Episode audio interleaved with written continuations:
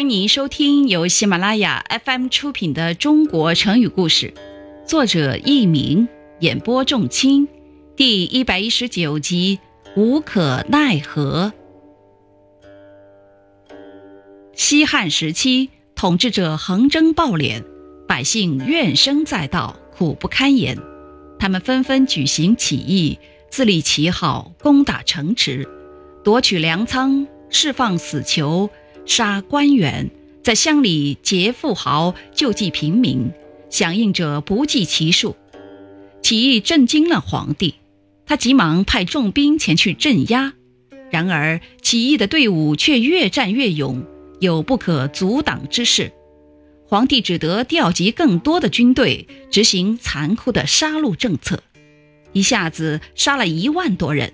还杀了给起义军运送粮食的几千人，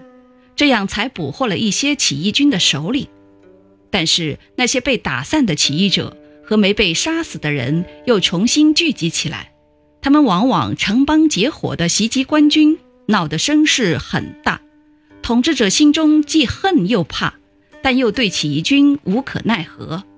听众朋友们，您正在收听的是由喜马拉雅 FM 出品的《中国成语故事》。于是，朝廷又发布命令，规定对于起义军没有发觉或者已经发觉而没有捕获的，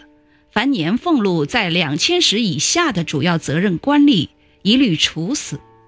打这以后，小官吏怕杀头。虽有农民起义者，也不敢揭发，怕揭发了抓不住人，自己犯法，并牵连郡太守，